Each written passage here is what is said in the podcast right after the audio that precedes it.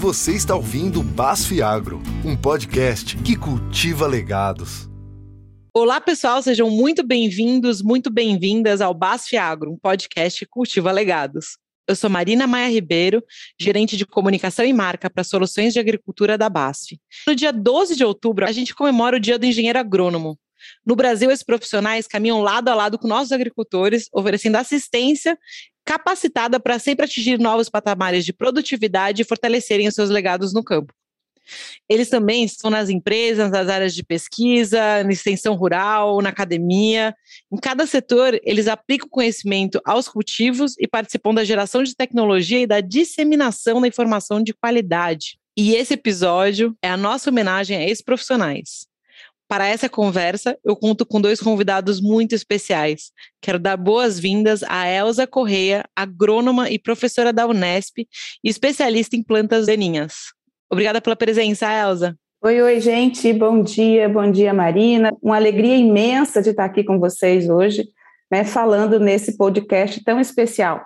Especialmente falando de engenheiros agrônomos, né, que é a minha profissão e é a profissão que eu formo muitos, muitos alunos todos os anos. Muito contente de estar aqui. Obrigada pelo convite novamente. Não, obrigada a você por estar aqui com a gente. Nosso segundo convidado vocês já conhecem. Ele divide aqui apresentações do podcast comigo e hoje ele está na cadeira de convidado e vai contar um pouquinho da história dele na agronomia. Eu quero dar boas-vindas ao meu parceiro, meu companheiro aí, o nosso líder de sementes de soja e de arroz da BASF, Maíson Santana. E aí, Maírson? Tudo bem, Marina? Animado aqui e surpreso, né? Quando me convidaram, achei que era para apresentar a Marina, a Elza. Não sabia que era para contar a história, né? Muito bom, muito bom contar com vocês aqui hoje, pessoal. E antes da gente começar é, a falar da profissão, né? Eu queria perguntar, ô Elza, como foi essa tua caminhada pelo agro? Por que você decidiu cursar agronomia como é que foi esse teu caminho até a docência? Marina, eu venho de família ligada ao agro. Né? Então, eu nasci em fazenda, eu cresci no meio da lavoura e não, e não tinha como ser diferente para mim. Né? A paixão veio desde criança mesmo. Mas sabe que quando eu era criancinha, meu, as pessoas perguntavam: o que, que você quer ser quando você crescer? Eu falava: eu quero ser professora, né? E aí, a certo momento da vida, e depois de estudar, sair do ensino médio, eu fui fazer vestibular para agronomia. Eu falei, não, eu vou ser agrônoma, porque isso está no meu sangue, não teve como. Eu estudei em escola rural muito tempo também. E aí eu falei, bom, você é engenheira agrônoma, esquece essa história de ser professora, né? Mas aí, a certo momento, também consegui juntar as duas coisas.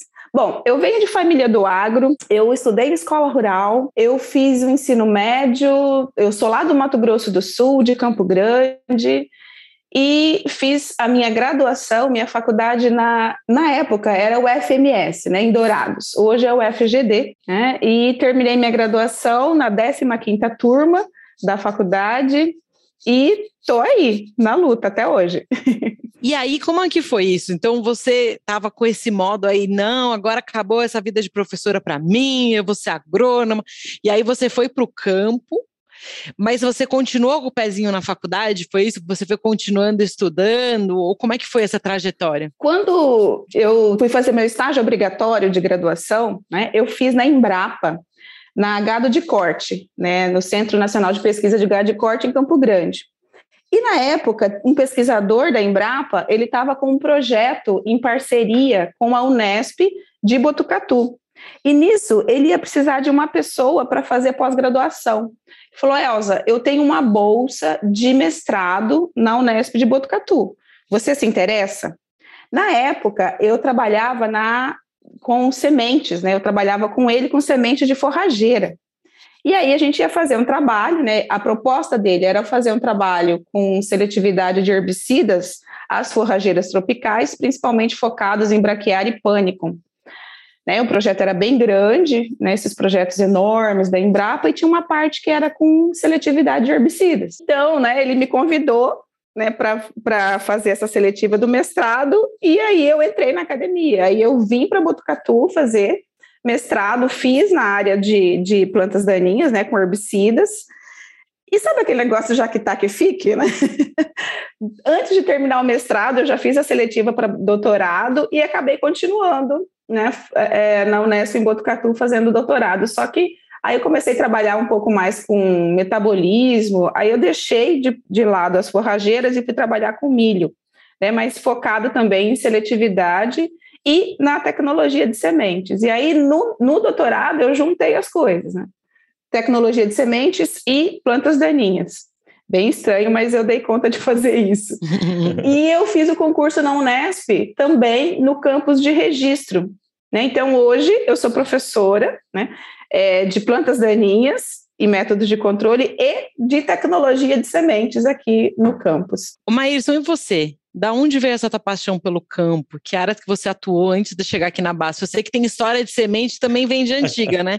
Você e Elza aí dividem esse, essa paixão aí em comum. Pois é, eu acho que é muito parecida com a Elza vir de, de família, né, ligada à agricultura. Eu nasci em Barra do Bugres, Mato Grosso, e indo para a fazenda desde criança com, com meus pais, com meu pai principalmente, acompanhar plantio principalmente de arroz, né? Tive aquela infância toda de ir para a fazenda, acompanhar lavoura, dirigir o trator, de levar almoço para a turma no campo e depois acompanhar, é, voltar para o secador, né? E acompanhar a secagem de grãos ali e ter uma vida livre no campo. Daí a paixão nasceu. Eu nunca, acho que eu nunca tive dúvida de, de seguir uma carreira na agricultura, né? Fiz é, quando pude entrar na escola, entrei, fiz a secundária na escola agrícola, é, uma escola agrícola federal de Cáceres, e de lá já, já tinha claro que,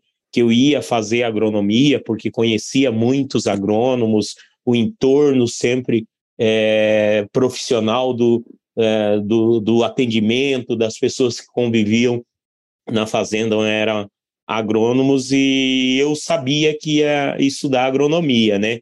E assim como a Elza também, a paixão, sempre tive a paixão por genética, plantas, é, botânica, né? Sempre fui apaixonado por botânica e, e isso foi o que eu estudei na faculdade e foi linkando com a carreira profissional, né? Maírson e Elza, vocês dois falaram da influência da família né, nessa escolha de, de seguir para agronomia. E eu queria perguntar para vocês, o que, que foi esse ímpeto, né? O que, que levou a isso? Porque vocês poderiam escolher vários caminhos dentro disso, de ah, minha família é da agricultura, eu poderia escolher, inclusive, sair da agricultura, ou escolher outras formações, ou até escolher não ir se formar, né? Porque a gente aqui na BASF, a gente tem, né, a gente trabalha muito com, a, com a, o legado do agricultor e a gente sabe que legado é essa coisa que se conquista, né, que, que vai se construindo no passado, no presente, no futuro. Então, o que que influenciou essa vontade de vocês, e aí pergunta primeiro para Maírson e depois Elza também, é, de, de falar, não, é agronomia, é por aqui que eu vou. É de um, foi, sei lá, um caminho para para profissionalizar ainda mais ou para entender mais o ramo da família? Como é que foi isso? Oi, Marina. É, essa é uma decisão assim que tem muita a, figura paterna, né, ligada a gente. Acho que meu pai influenciou muito a decisão porque sempre esteve ligado à lavoura. E eu lembro da infância de ir para para a fazenda para desespero da minha mãe, né? Eu preferia ir para a fazenda do que estudar. E aí houve os acordos, né? Minha mãe queria que eu estudasse administração, fizesse advocacia, qualquer outra coisa do que continuasse na lavoura. Meu pai não tinha formação, então para ele é, aprender a lidar e tomar decisões da fazenda e, e quem trabalha na agricultura sabe disso, a gente é envolvido muito cedo, né? Eu lembro da infância, da adolescência, é, dirigindo o trator, levando é, almoço no campo, ajudando no dia a dia, na lida, né? Tratar de animais, montar a cavalo, é, juntar o gado na, no, no, no, no, curral, tudo isso era muito presente. E depois decidi fazer técnico agrícola, seguindo é, alguns técnicos agrícolas que eu conheci e, e, e entendia muito de agricultura, trazia uma visão diferente, tomadas de decisões diferentes. E como é que você falou agronomia? Tinha um agrônomo na tua fazenda? Como é que é isso? Ou simplesmente foi algo que você aprendeu ali na, no colégio? Como é que é isso? Como é que chegou nessa profissão? Sempre tem os agrônomos lidar, é, lidando na fazenda, né? nessa década de 80 aí, que meu pai plantava arroz em uma fazenda em Cáceres, não era uma área pequena, era 1.200 hectares, e tinha toda a estrutura de é, cria e recria de gado, então sempre tem um agrônomo de alguma revenda, o agrônomo da fazenda. O, nesse tempo era muito frequente o agrônomo do banco, né, o Banco do Brasil ou qualquer outro banco que financiasse a agricultura, ele acompanhava a safra, ele ia, as fazendas eram muito distantes, então o cara ia para lá, dormia à noite, né, não tinha energia é, frequente, era energia de motor, então desligava às 10 da noite e durante esse tempo e a gente criança sentava na mesa e ficava acompanhando as histórias, né? De tomada de decisão, de venda, de secar grão, de pragas, de doença. É, como era a gente do Brasil todo, tinha gente que comentava agricultura no Nordeste, como era agricultura no Rio Grande do Sul. E meu pai endeusava né, os agrônomos e o, que, o conhecimento que eles tinham para as tomadas de decisão. Eu acho que é, acabou sendo natural ali escolher o que estudar e a profissão sempre ligada à agricultura, sem aquele peso da decisão. De, era natural para mim é, fazer agronomia, né?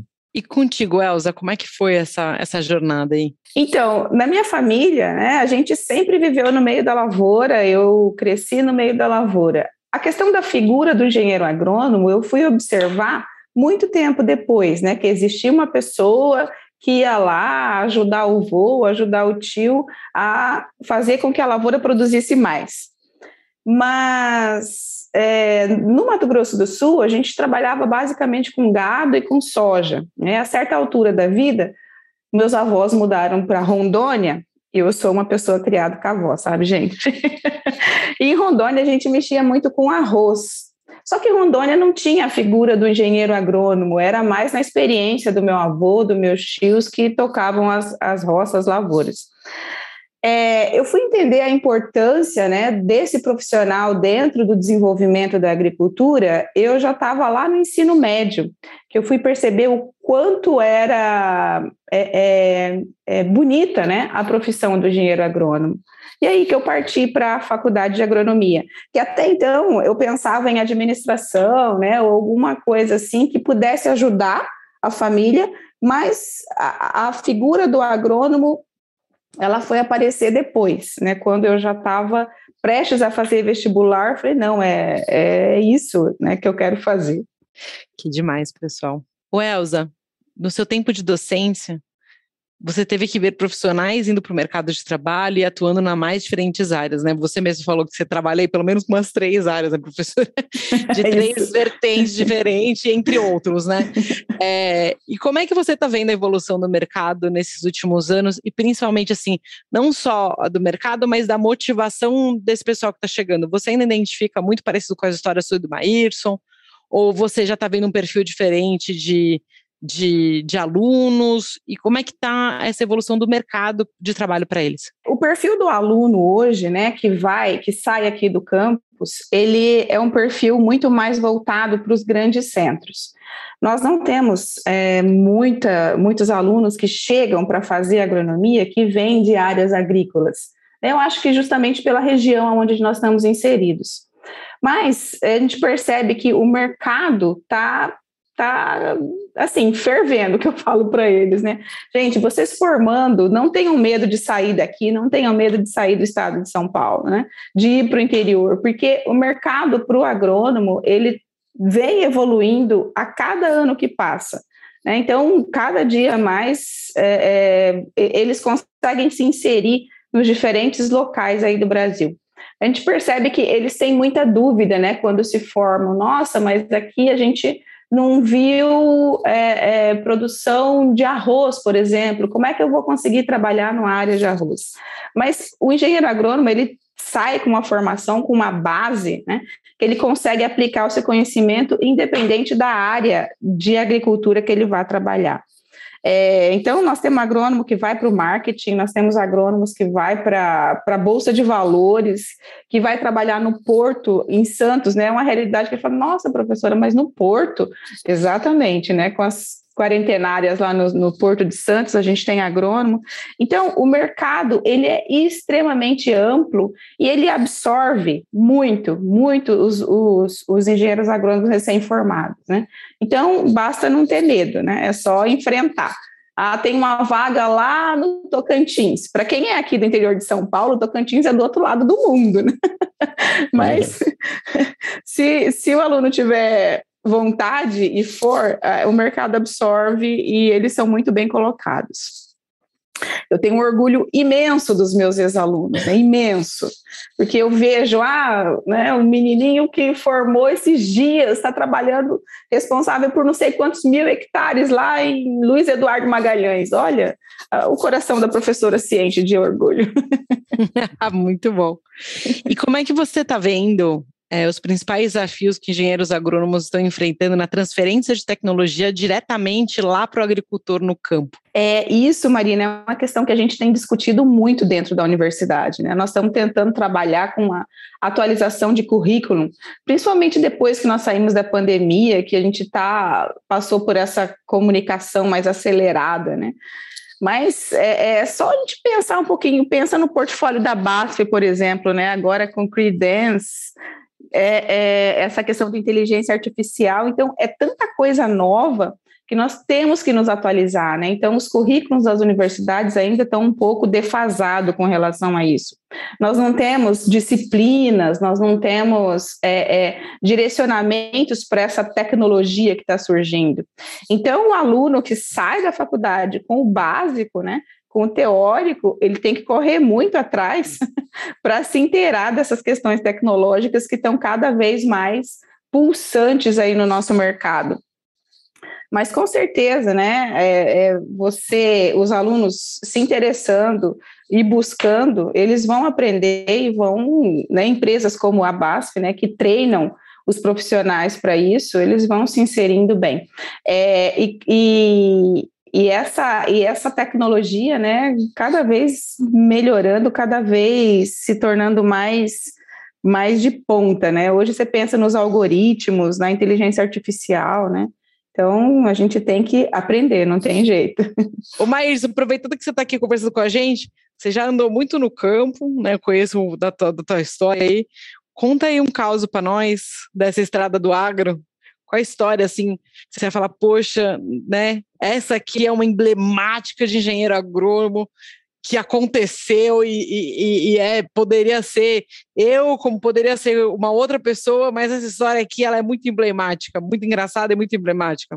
Ah, Marina, as histórias são várias, né, porque é, eu estou na agricultura quando o Brasil plantava menos de 18 milhões de hectares de soja, né, desde é, então, é, toda essa abertura do cerrado que a gente construiu como agricultura, e aí vai um elogio para nós mesmo, como, como agricultores. Né? Imagina que a gente criou uma sistemática no Brasil que a gente atende o pequeno produtor, por exemplo, no Paraná, você sabe, Marina, aí, é, que a gente leva toda os nossos dados, comunicação para agricultores que plantam duas hectares, três hectares no sul, atendidos por cooperativa, onde ele tem o financiamento bancário, a mesma tecnologia que ele usa, a gente vende para o mega agricultor no Cerrado, né? Então é, é, é, é fantástico. Mas voltando às histórias que nós nós vivemos sempre ligado à semente aí,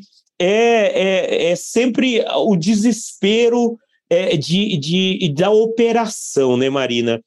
O, o, nós, a, a Elza trouxe muito esse ponto aí da formação técnica. A gente tem uma formação robusta como engenheiro agrônomo, né? Você em aplicadas, matemática, fisiologia de planta, cálculos e tudo mais.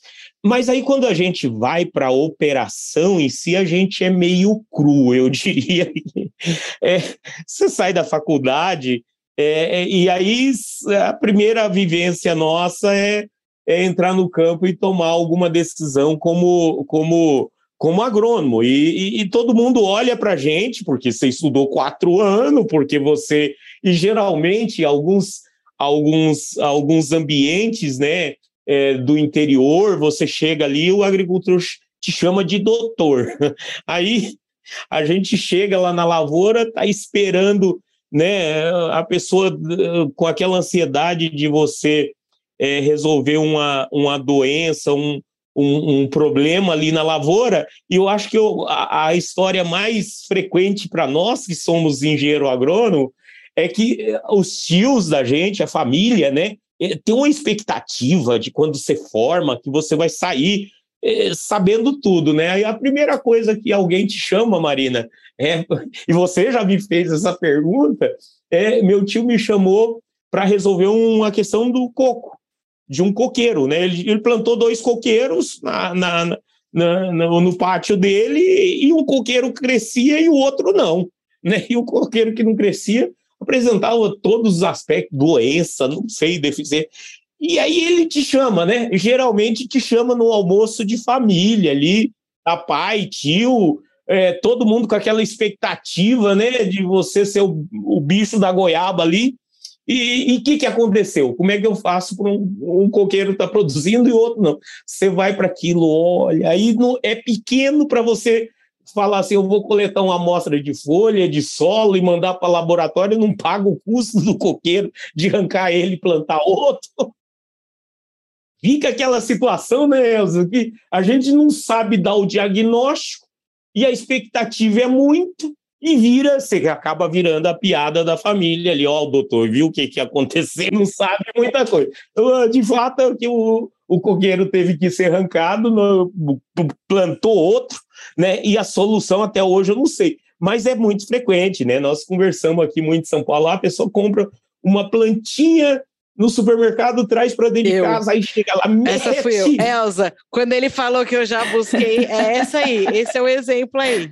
Aí mata a planta, né? Coloca no lugar não tem luz solar, coloca muita água, coloca muito adubo, sei lá o que, que você fez com essa planta, minha filha. É, mas, aí traz a planta morrendo para a gente dar uma solução. A gente fica, né? Que agora, o que, que eu vou fazer da vida? Né? São as histórias de agrônomo.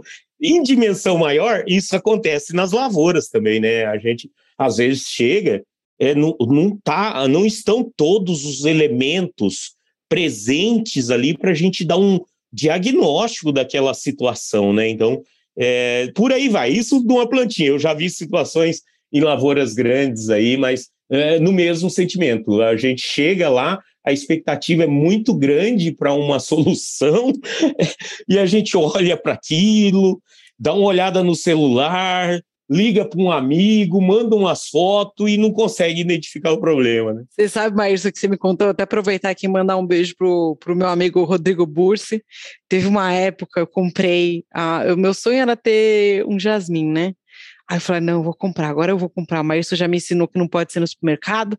Então vou procurar um lugar bom, assim, tem bastante muda, que tá em cara de ser bom, e vou comprar. Comprei. A bicha estava comigo seis meses, nada. Veio para casa com um broto, nada, nada, nada. Aí tava conversando com o Burso e falei, poxa, gente, eu não tenho esse negócio de dedo verde, não é para mim, não, não sei como é que tá acontecendo. O Burso pegou a planta, ele pegou em casa até, inclusive, e aí ele me mandou: olha, é, tava com coximilha, mas já tá morto. Como é que você sabe? Não, porque eu olhei de lupa, mas fica tranquila que eu já limpei com um pincelzinho e, e, e palito de dente. Eu mostrei pro meu amigo, pro meu amigo, pro meu marido, ele falou: caramba, eu espero que algum dia alguém cuide de mim como o do Bursi cuida da planta alheia. Porque o carinho. e aí eu falei para ele, eu falei, é isso que é o engenheiro agrônomo, eles gostam de planta. e você, Elza? É, mas é bem assim mesmo. A gente, na fila do banco, os alunos ficam muito revoltados, né? É, professora, eu estava lá na fila do banco, a mulher sabia, viu minha camiseta da agronomia e veio me perguntar o que, que ela ia fazer com essa mambaia dela. não, é e você sabe o que é o pior? o Elza, sabe o que, é o pior? O Bursi é. foi, ficou com a bicha, aí ele mandava foto da, da, dela, assim, totalmente dentro da, da água, ele mandava assim, ó, oh, tá na UTI e tal, ficava me dando status, assim, como eu cuido uhum. do meu uhum. cachorro, o Bursi cuida melhor ainda da planta. aí ele me entregou, Elza, ele falou, olha, tá tudo com brotinho, brotinho, chegava que você via até o branquinho já pronto para sair. Uhum. Nunca floresceu. Veio para casa. Oh, meu Deus. Nossa Senhora. Não, mas não é culpa dele, não. Ele chegou em casa, linda. Nossa, não sei. E eu que Bom, não tenho conhecimento já acho que é energético, né? É, não, Marina, aí depende. Depende do lugar que você deixou ela na sua casa, depende da quantidade de água Ai, que você colocou, Deus. depende se você fez uma suplementação nutricional nela ou não. E você, Elza, algum, alguma história aí de, de, de agronomia para dividir com a gente? Olha, Marina, tem uma coisa que eu estava lembrando aqui que me deixou traumatizada lá no terceiro ano de graduação. Fui com visitar a fazenda a, a, uma, da família de um amigo lá no Paraná. Eu lá, né? Saímos do interior do Mato Grosso do Sul. Aí o pai dele fazia cultivo de aveia. E aí estava lá o campo de aveia, né? Aquela coisa linda crescendo, né? Tava, tinha recém-germinado, acho que estava com uns 20 dias de desenvolvimento. Ele chegou para mim e falou assim: Ah, olha esse trigo, não sei o quê, né? Aí eu arranquei uma plantinha, falei: Ah, que legal, não sei o quê. Aí ele olhou para mim e falou: Isso daí é aveia ou é trigo? Eu não sabia responder, gente se era aveia ou se é trigo. Imagina, né? É a mesma coisa quando está filhotinho. quando está em início de desenvolvimento, é muito parecido, né? É tipo aqueles cachorro vira-lata, né? Que você Exatamente. não sabe se é labrador, é, se é vira-lata. É que, que, que é aquilo, né? Eu sei que eu nunca mais, mais na vida esqueci disso, né? E aí ele me falou: ah, não, isso aqui não é trigo, isso aqui é aveia. Mas eu tenho certeza que ele sabia que era aveia, porque ele plantou aquela aveia. ele semeou a aveia, né? Aí, depois de muito tempo, né, eu falei, eu vou estudar qual que é a diferença dos dois. Então, eu descobri que a aveia tem lígula e o trigo tem aurícula nas folhas, né? Então, hoje eu já não erro mais, viu, gente? Mas é uma coisa que me traumatizou aqui. Bom, Mas eu acho, bom. Marina, é, brincadeiras à parte, que o principal fator de de preocupação que a gente tem e de situações embaraçosas que a gente passa até hoje é, as críticas que o agro recebe, sabe? Então, o agro é visto como vilão, né? É, produtor é visto como é, persona não grata em muitas situações, em muitos locais. Então, eu, hoje eu circulo né, na, na, nos grandes centros, então, muitos lugares que você vai, que as pessoas não estão relacionadas com agro, você tem que ficar se explicando, né? Você tem que ficar falando, não, gente, não é assim, né? As coisas não são desse jeito. A agricultura é tecnologia, a agricultura se modernizou muito nos últimos anos. Então, a gente aumentou em 300% a produtividade nos últimos tempos, a gente não está destruindo nada, é por causa de Exato. tecnologia, é melhoramento vegetal, né? É, é fisiologia vegetal que faz com que a gente tenha cada vez é, é, materiais genéticos mais adaptados, é, é, mais produtivos, com menos é, é, sensibilidade à doença. Né? A gente tem produtos melhores, produtos menos tóxicos para o ambiente. Então, a cada lugar que você vai é uma saia justa e você tem que explicar, explicar, explicar de novo. A gente que vive no agro, a gente que está dentro do sistema, a gente entende bem o processo, sabe como são, né? Mas é bem complicado. São saias justas que a gente tem que se tem que rebolar, né? Todo dia, uhum. praticamente. Elza e Maísa, para os jovens que estão aqui ouvindo a gente, que está aí estudando a área, que está, que nem o Maísa, na lida, né? Cheio de, cursando aí um monte de matéria. Qual a mensagem de incentivo que vocês deixam para eles sobre o futuro da profissão? Olha, da minha parte, né, a Elza estava em, eh, em, contato com essa turma frequentemente e deve ter estudantes em vários momentos profissionais aí, desde quem está iniciando a carreira, quem já é, é já tem uma vida profissional estabelecida. A agricultura vai dar muita chance, né? Então não tenha medo de errar. É, experimente muito, né? As vertentes que a agricultura traz, você pode ir é, para o cultivo de grãos, você pode escolher hortaliças, você pode escolher é, digital. É, experimente muito nessa fase inicial da vida. O estudante de agronomia, hoje, ele é muito mais completo do que na época que eu formei, há 20 anos atrás, até porque tem contato com todas essas tecnologias. Então, academicamente, o estudante de hoje é mais preparado do que a gente há 20 anos atrás, mas tem uma parte de entender o mercado, entender as, as estratégias dos negócios onde a gente trabalha.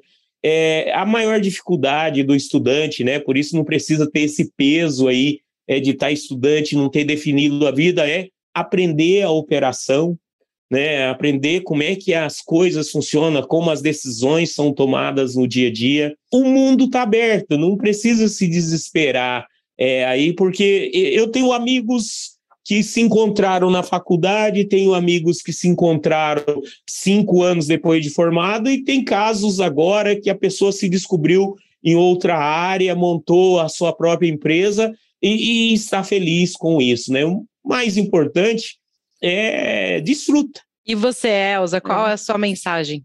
É, tenham fé que tudo vai dar certo. E no final tudo dá certo, né? tudo dá certo, tudo Ai. funciona, né? Eu falo para os meninos, né? A agronomia é extremamente ampla, então eles o engenheiro agrônomo ele trabalha desde o planejamento, organização e manutenção de todos os processos agrícolas. Então a nossa profissão é extremamente ampla, né? É, com perdão às, às demais, né? Mas para mim a agronomia é, é a profissão mais importante que tem. porque a gente produz alimento, né? Então, você tem essa inserção em todas as fases, né, dessa produção de alimento, desde a coleta de solo para análise até a questão da comercialização de commodities na bolsa de valores, passando por laboratórios, por escritórios, né? Então, a gente tem uma atuação extremamente ampla né? Então, independente da área que te abrace, né? Porque às vezes, a hora que, que eles saem da faculdade, eles não têm muito um direcionamento. Ah, eu quero trabalhar com isso, eu vou para lá. Não, né? Normalmente as pessoas acabam é, é, seguindo a, pela primeira área que ele passa no estágio ou passa num trainee, mas que isso não é não é definitivo, né? Pode ir mudando ao longo, vai mudando ao longo da carreira. Mas independente de qualquer situação, estudem muito. Estudar é, é a palavra-chave, né? Para tudo que você for é, fazer na vida. É, e o mercado está aberto, né? O mercado ele absorve.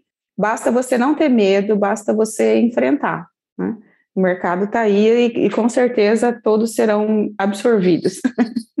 Demais. Elza, queria desejar a você um feliz dia dos engenheiros e das engenheiras agrônomas, em nome da BASE, e agradecer muito pela tua presença aqui no nosso podcast. Ah, eu que agradeço, Marina. Fiquei muito contente, né, de estar aqui, de falar um pouquinho sobre a minha história, sobre a minha percepção, né? E falar para as meninas, nossa, nós estamos inseridas no mercado da agronomia de corpo e alma, né? Não tem esse negócio, ah, porque eu sou mulher, né? Agronomia, uh -uh, nada disso, né? Vamos vestir aí a nossa, a nossa camiseta rosa e vamos para frente. Maírson, meu querido, como é que foi sentar aí do outro lado da bancada? Ô Marina, é uma experiência, a gente nunca para para pensar mesmo, porque as escolhas profissionais e é um mergulho, né, na, na no que aconteceu nesses, nesse período, é, fazer, eu comecei a fazer um balanço aqui é, de tudo que eu já vivi na agronomia, as pessoas, né? Eu tive muita sorte de trabalhar com grandes profissionais da agricultura.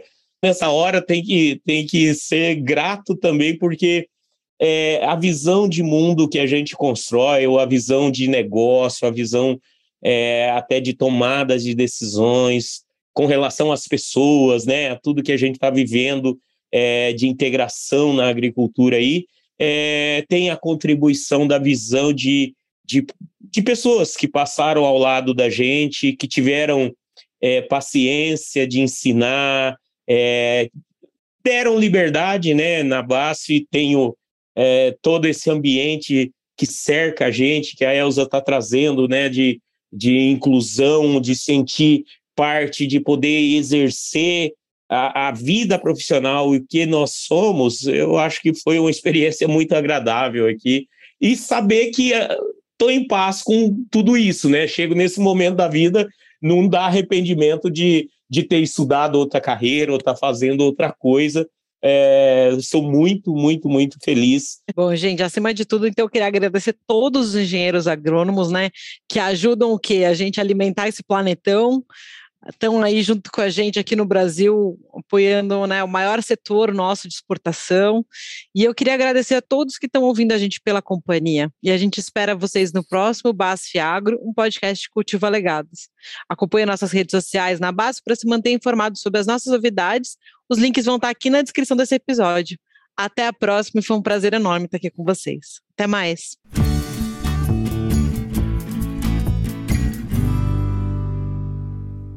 Este conteúdo foi produzido em colaboração com o ONONO, o Centro de Experiências Científicas e Digitais da BASF na América do Sul. BASF We Create Chemistry.